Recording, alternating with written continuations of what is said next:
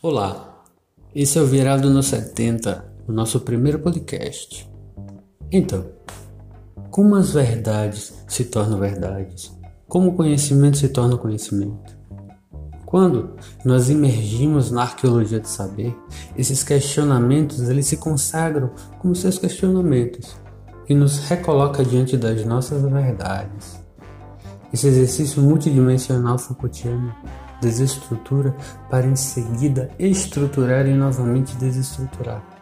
Após, se eu me organizando posso desorganizar, eu me desorganizando posso me organizar.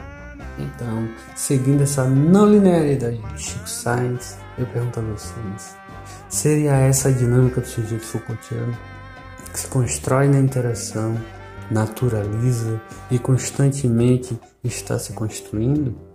Pois, vamos fazer essa reflexão juntos na terça-feira? Chega junto.